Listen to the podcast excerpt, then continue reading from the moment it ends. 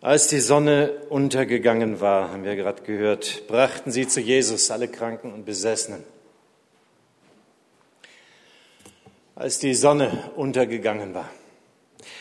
Das erleben wir auch heute immer wieder, dass Menschen dann besonders zu Jesus kommen, wenn für sie die Sonne untergegangen ist. Wenn wir auf einmal eine bedrohliche Diagnose bekommen beim Arzt, wenn eine Prüfung ansteht, wenn sich Angst auf unser Leben legt, Dunkelheit irgendwelcher Art, Not lehrt beten, sagt man. Ist allerdings nicht immer sehr nachhaltig, wenn die Not dann auch wieder vorbei ist. Ich denke an eine junge Frau, die schwer krebserkrankt war. Ich besuchte sie im Diak. Und sie ließ auch gerne für sich beten. Und sie sagte anschließend zu mir, Herr Pfarrer,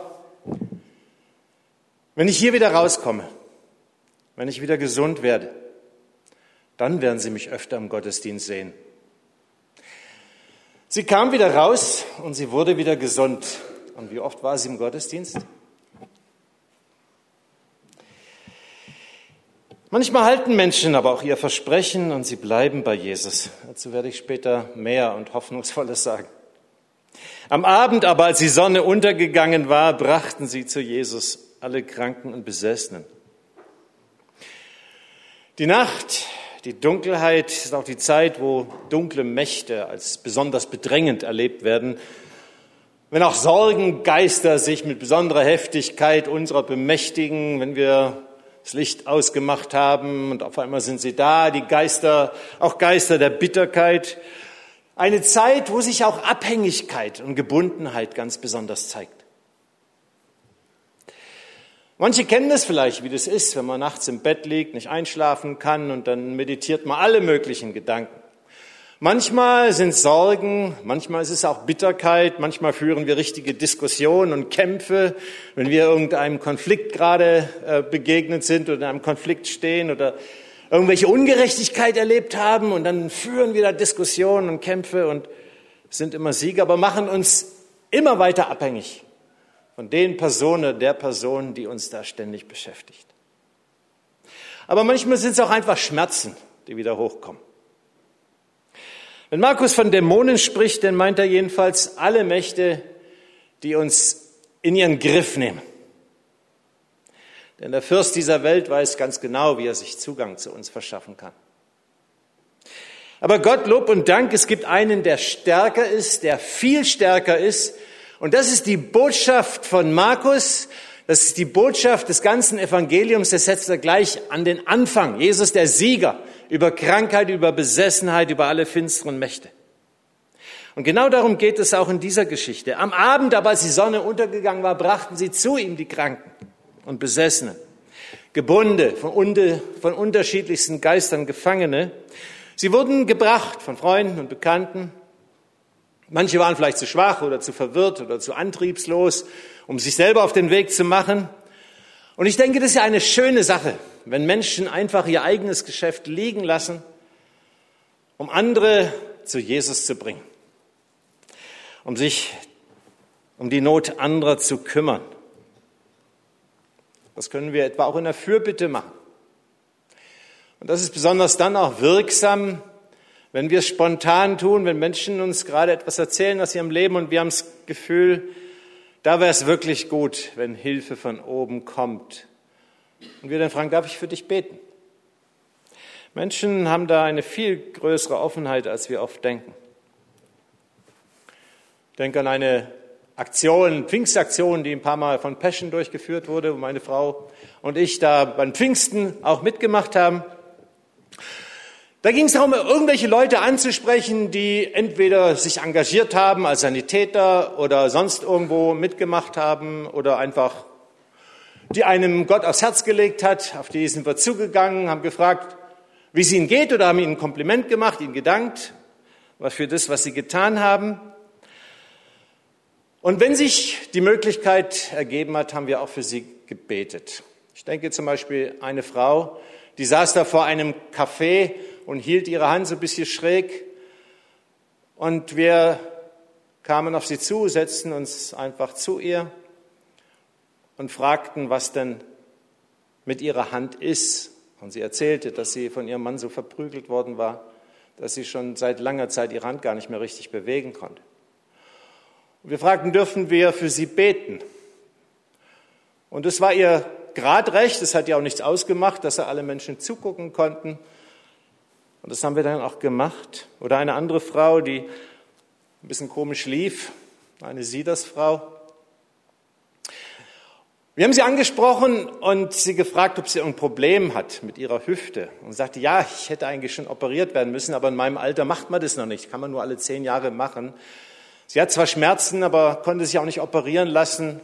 Und wir fragten sie auch, dürfen wir für sie beten? Ja, dürfen sie. Ja, sollen wir uns ein bisschen abseits stellen? Nö, ist okay, hier mitten, wo die Leute alle vorbeigelaufen sind. Haben wir dann auch gemacht und ein Jahr später wieder bei der Aktion, wieder an Pfingsten, haben wir beide Frauen wieder getroffen. Eine kam gerade runter die Straße und wir sprachen, sie haben gesagt, na, wie geht's denn Ihrer Hand? Was soll das Problem sein? Hatte ich schon wieder vergessen gehabt. Ja, Sie haben doch Probleme gehabt, Sie haben doch Schmerzen. Ah ja, stimmt, ja klar. Nee, geht bestens, alles bestens. Gut, keine Probleme mehr, keine Schmerzen mehr. Und die Frau mit der Hüfte haben wir auch gesehen. Gesagt, wie geht's denn der Hüfte? Wie geht's Ihnen mit der Hüfte? Er sagt, wunderbar. Und dann fragen wir, mit oder ohne OP? Ohne OP. Hab keine Schmerzen mehr. Das war ein schöne, waren starke Erlebnisse und viele haben krasse Erlebnisse von anderen Vorkommnissen und Begegnungen berichtet.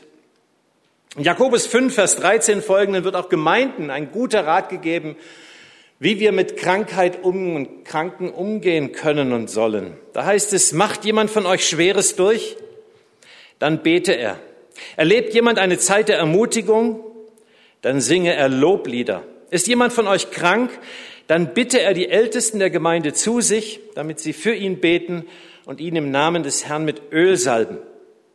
Ihr Gebet im Glauben gesprochen wird dem Kranken Rettung bringen.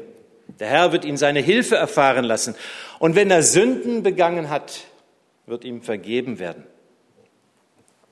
In der Matthäusgemeinde in Hessenthal da hatten wir in unserer aktiven Zeit dort tatsächlich einen Jakobusdienst, den wir auch so nannten. Und wer krank war, konnte diesen Dienst mit Gebet und Salbung äh, in Anspruch nehmen. Auch in unseren Segnungsgottesdiensten, die wir für zehn Jahre hatten, haben wir das Angebot angeboten und dort haben es dann auch sehr viel mehr Menschen denn auch in Anspruch genommen. Manche denken ja, dass Salböl eine katholische Erfindung ist. Ähm, es ist aber nicht, es ist biblisch. Und es ist ja sogar unsere Identität, dass wir Gesalbte sind. Ein Christ ist von der griechischen Grundbedeutung nichts anderes als ein Gesalbter, Schriain, Salbe. Im Alten Testament wurde Öl entsprechend eingesetzt, wenn ein König zum Beispiel in sein Amt eingeführt wurde oder ein Priester, um ihn auszusondern, er wurde dann mit Kraft begabt. Würde wurde ihm übertragen, Ehre, Öl versinnbildlich in der Bibel aber auch Freude und Trost. Wir sind also als Gesalbte von Gott besonders gesegnete und für seinen Dienst beauftragte. Öl ein sehr sinnenfälliges Zeichen, dass Gott durch seinen Heiligen Geist an uns wirken möchte. Und natürlich heilt Jesus auch heute noch, mit oder ohne Öl. Und wo Menschen mit Jesus unterwegs sind, da sind ja auch Gebetserhörungen und Heilungen durchaus nichts Ungewöhnliches. Ich denke auch an eine Frau aus Hessenthal, die zur Familie vom früheren Ringhotel Krone gehörte. Und als sie schwer an Krebs erkrankte, da fragten wir, ob wir für sie beten dürfen. Sie wollte es aber zuerst nicht. Im Laufe der Zeit öffnete Gott aber ihr Herz und sie nahm teil an einem Alpha-Kurs, schloss sich später einem Hauskreis an und dann bekam sie eines Tages in der Charité in Berlin eine sehr bedrohliche Diagnose. Und sie war jetzt, sie war jetzt wirklich bereit, äh, für sich beten zu lassen, auch durch diese Erlebnisse im Alpha-Kurs. Sie entwickelte sich zu einer der treuesten Mitarbeiterinnen. Und als ich dann mit meiner Frau kurz vor ihrem Tod nochmal bei ihr war, da fragten wir Elsbeth, wofür dürfen wir jetzt beten? Und sie sagte, Gott hat mir jetzt nochmal zehn Jahre Lebenszeit geschenkt nach meiner schweren Erkrankung. Zehn Jahre. Ich bin so dankbar dafür. Ihr braucht nicht dafür beten, dass ich gesund werde. Ich bin bereit zu gehen. Sie war voller Dankbarkeit und Zuversicht und gemeinsam mit ihrer Schwester beteten wir und sangen Lieder der Zuversicht, des Vertrauens, der Gewissheit für das Ewige, für das Kommende. Aber natürlich, sehr oft werden Menschen eben nicht geheilt. Das ist ja unsere Erfahrung und unsere Anfechtung. Oder nur vorübergehend. Wie gehen wir damit um?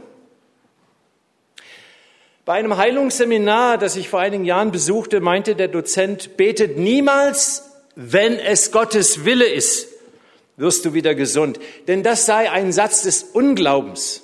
Gott will immer, dass wir gesund werden. Und ich habe mich gefragt, ist das wirklich so? Lehrt Jesus uns nicht denn beten, dein Wille geschehe in allem?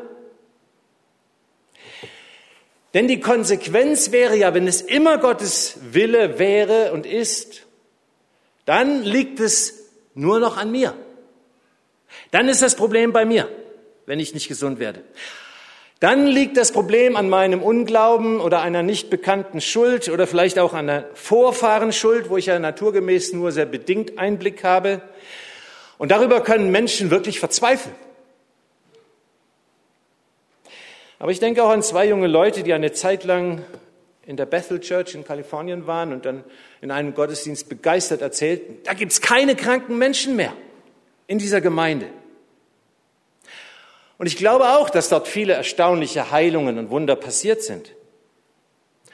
Aber letztes Jahr etwa ist Bill Johnsons Frau Benny an Krebs gestorben. Ein Prediger, den ich selber ausgesprochen gerne und oft höre. Aber ich denke, bis Jesus wiederkommt, wird es auf Erden eben kein Paradies geben. Wir werden immer in der Spannung zwischen Karfreitag und Ostersonntag leben, zwischen Tod und Auferstehung, zwischen Niedrigkeit und Herrlichkeit, zwischen Krankheit und Heilung. Sowohl in unserer Geschichte wie auch bei Jakobus wird zudem deutlich, dass es bei Jesus und im ganzen Neuen Testament überhaupt immer auch um etwas Größeres geht um etwas Nachhaltigeres, um etwas Wichtigeres als körperliche Heilung, nämlich um die heile Beziehung zwischen uns und Gott. Um Vergebung und Heilung, wo sich etwas zwischen uns und ihm geschoben hat. Der Herr wird ihn aufrichten und wenn er Sünden getan hat, wird ihm vergeben werden, heißt es bei Jakobus. Krankheit kann selbstverständlich eine Folge von Fehlverhalten und Sünde sein. Das wissen wir ja vom Alkoholmissbrauch etwa. Oder AIDS oder was immer. Oder Depressionen können zum Beispiel von einer Abtreibung herrühren. Oder von Drogenmissbrauch kann es zu einer Psychose kommen. Das wissen wir, diese Zusammenhänge. Eben auch im psychischen Bereich. Körper und Seele sind eine Einheit und darum ist Vergebung immer ein wichtiger Aspekt.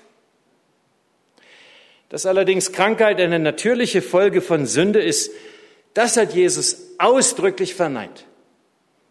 Bei der Heilung eines Blindgeborenen sprechen die Jünger Jesus darauf an, was hat denn dieser oder seine Eltern denn Falsches getan? Wo haben die gesündigt, dass er so gestraft wird? Und Jesus sagt, weder er noch seine Eltern haben gesündigt, sondern das Wirken Gottes soll an ihm offenbar werden. Und das Wirken Gottes umfasst immer den ganzen Menschen. Leib, Seele, Geist. Und immer so, wie er es für uns möchte. Dein Wille geschehe. Sein Plan reicht immer weiter, als wir sehen können.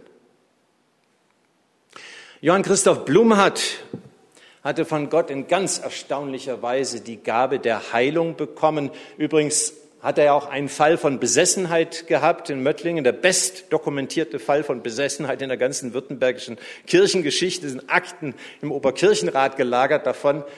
Unglaubliche Dinge, wo das ganze Dorf Anteil genommen hat, was da geschehen ist bei dieser Besessenheit mit der Gottliebin Ditus. Aber er hätte eben auch sonst die Gabe der Heilung geschenkt bekommen. Und so ist Bad Boll entstanden, als ein Heilungszentrum und als ein Seelsorgezentrum. Aber es war für ihn eine große Anfechtung, dass so viele Menschen Gottes Wirken eben nur in der körperlichen Heilung für sich in Anspruch nehmen wollten, wo Gott doch Körper, Leib und Seele durchdringen will. Jesus, er kann Wunder tun, Wunder über Wunder, er kann böse Geister austreiben. Das haben übrigens damals nicht mal seine größten Feinde bezweifelt, dass Jesus das kann. Aber das Allergrößte ist, dass wir uns in ihm geborgen wissen, dass wir ihm vertrauen dürfen, dass er uns hindurchträgt, auch durch lange und schwarze Nächte hindurch und sogar noch durch die Nacht des Todes hindurch. Aber zurück zu unserer Geschichte. Hier soll Gottes Wirken auch offenbar werden an den Menschen, von denen in unserer Geschichte die Rede ist. Offensichtlich gehen hier die Nachbarn Freunde von Haustür zu Haustür laden die Leute auf ihre Esel, nehmen sie Huckepack oder ermutigen sie, komm, Jesus in der Stadt, geh hin. Er kann dir bestimmt helfen. Menschen, die genauso hätten sagen können, ich leg mich aufs Sofa, schau Tatort. Aber sie setzen andere Prioritäten. Und ich denke, viele der Kranken hatten damals vermutlich schon längst all ihre Hoffnung aufgegeben. Sie konnten gar nicht mehr glauben, dass es einen Gott gibt, der sich um sie kümmert, dass sie noch etwas vom Leben zu erwarten haben. Viele konnten nicht einmal zum Gottesdienst gehen, weil sie es nicht durften, weil sie mit ihrer Krankheit als unrein galten, waren also doppelt gestraft. Und deswegen am Abend aber, als die Sonne untergegangen war, brachten sie zu Jesus alle Kranken und Besessenen. Was machen wir denn, wenn wir krank werden? oder jemand aus unserer Familie. Wahrscheinlich der erste Gang ans Apothekerschränkchen oder zum Arzt oder gleich ins Krankenhaus. Klar, dort erhoffen wir uns Hilfe und für die meisten Krankheiten gibt es ja heute Medikamente, Therapien, dass es uns besser geht. Aber auch die moderne Medizin kann längst nicht allen helfen. Und was dann? Viele probieren in ihrer Verzweiflung alles aus, was ich da schon an Geschichten alles gehört habe, wie Menschen von Pontius zu Pilatus laufen, alle Therapien. Auch damals waren es wahrscheinlich viele, die einfach nur gekommen waren, weil Jesus der letzte Strohhalm für sie war. Und trotzdem zeigen überall die Evangelien, wie groß das Herz von Jesus war für die Kranken, auch für diejenigen, für die er der letzte Strohhalm war. Für wahr, er trug unsere Krankheit und lud auf sich unsere Schmerzen. So hören wir schon beim Propheten Jesaja und Jesus hat diese Worte auf sich bezogen. Und die ganze Stadt war versammelt vor der Tür. Jedenfalls behauptet es der Evangelist Markus und wir können denken, das ist eine grandiose Übertreibung. Wie sollen die da alle Platz haben? Aber vielleicht steckt dahinter der verborgene Hinweis, dass eben nicht nur einige Jesus brauchen, sondern die ganze Stadt. Jeder braucht ihn den Heiland. Denn für Menschen sind eben nicht nur Menschen krank, für Jesus sind nicht nur Menschen krank, die irgendwelche körperlichen Gebrechen haben, sondern vor allem auch diejenigen, deren Gottesbeziehung zerbrochen ist. Wie immer in unserer Geschichte heißt es aber auch, und Jesus half vielen Kranken. Vielen. Kapernaum war also offensichtlich nicht über Nacht zu einer schmerzfreien oder krankheitsfreien Zone geworden. Die körperlichen Gebrechen sind eben noch nicht der ganze Fokus von Jesus. Es geht um den größeren Horizont. Wir können uns unser ganzes Leben lang biologisch dynamisch ernähren, den ganzen Tag Körner aus dem Reformhaus knabbern, Mohrrübensaft trinken, rote Beete essen, dreimal in der Woche ins Fitnessstudio gehen, aufs Rauchen und Trinken verzichten und trotzdem kann und wird es uns eines Tages erwischen. Das ist eine harte Wahrheit. Ja, manche Kranke sind letztlich sogar gesünder als manche Gesunde. Ich denke an eine Frau in unserer Nachbarschaft früher, in meiner alten Heimatstadt Tübingen. Die wurde immer von einer anderen Frau im Rollstuhl geschoben. Und jeder dachte natürlich, die Frau, die im Rollstuhl sitzt, das ist die bejammernswerte, die Kranke und die sie schiebt, das ist die, die gute Frau, die ihr helft, die ihr hilft. Aber tatsächlich war es so, dass die, die hinter ihr ging, diese geschoben hat, die litt unter schweren Depressionen. Und die Frau, die im Rollstuhl saß, war ihre Seelsorgerin. Und jeder Gang, jeder Spaziergang, den die beiden machten, war, dass die Frau im Rollstuhl derjenigen half, die sie geschoben hat. Martin Luther hat einmal gesagt, wir beten um Silber, aber oft gibt uns Gott stattdessen Gold. Und wenn wir das Silber nicht bekommen, wenn wir keine Heilung in der von uns gewünschten Form erfahren, dann sollten wir daran denken, jede Krankheit ist auch ein Reden Gottes mit uns. Vielleicht kann Krankheit auch ein Weg sein, für uns den Weg zu Gott überhaupt zu finden oder wiederzufinden. Vielleicht will Gott uns auch durch eine Krankheit daran erinnern, Kind, dein Leben ist in jedem Fall begrenzt.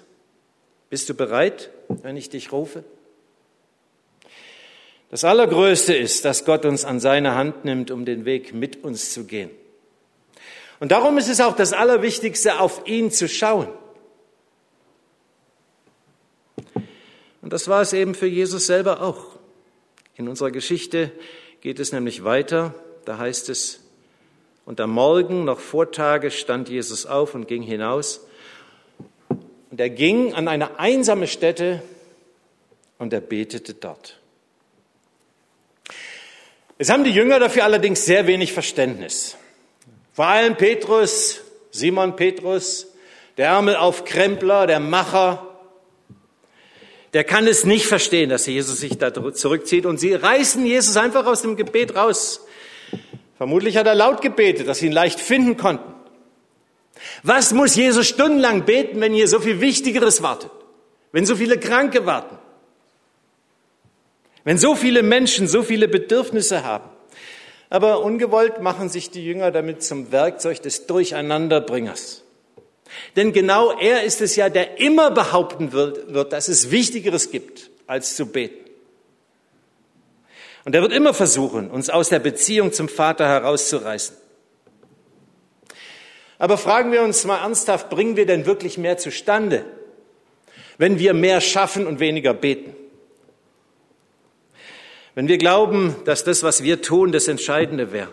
Manche begrenzen ihr Gebet auch auf die Länge eines Vaterunsers oder ihre morgendliche Stille, auf die Losung, die sie runterspülen wie ein Schluck Kaffee.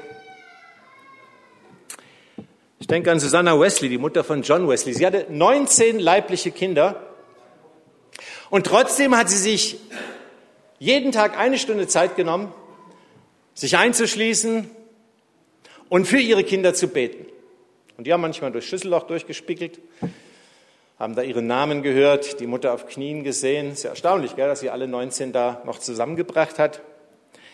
Kein Wunder, dass aus dieser Familie zwei Männer hervorgegangen sind, nämlich Charles und John Wesley, die die Motoren einer der größten Erweckungsbewegungen waren, getrieben durch den Heiligen Geist natürlich. Gebet ist nein nicht einfach eine Frage der Zeit, sondern hier zeigt sich, wem wir mehr zutrauen. Uns selbst oder Gott, den Ärzten, wem immer. In unserer Geschichte erfüllt Jesus aber auch nach seiner Gebetszeit dieses dringliche Anliegen der Jünger nicht. Jesus kehrt nicht zurück nach Kapernaum und sie werden nicht alle geheilt. Und Jesus sprach zu ihnen, lasst uns anderswohin gehen, in die nächsten Städte, dass ich auch dort predige, denn dazu bin ich gekommen. Wir dürfen, wir sollen Jesus Großes zutrauen, denn er ist derselbe gestern, heute und in alle Ewigkeit, auch mit Blick auf Heilungen. Aber vertrauen wir ihm, dass er auch dann das Richtige macht, wenn er nicht all unsere Wünsche erfüllt. Er schenkt uns in jedem Fall das Wichtigste, das wir überhaupt für unser Leben, für unsere Zukunft bekommen können, nämlich das Leben an seiner Seite und das für immer. Amen.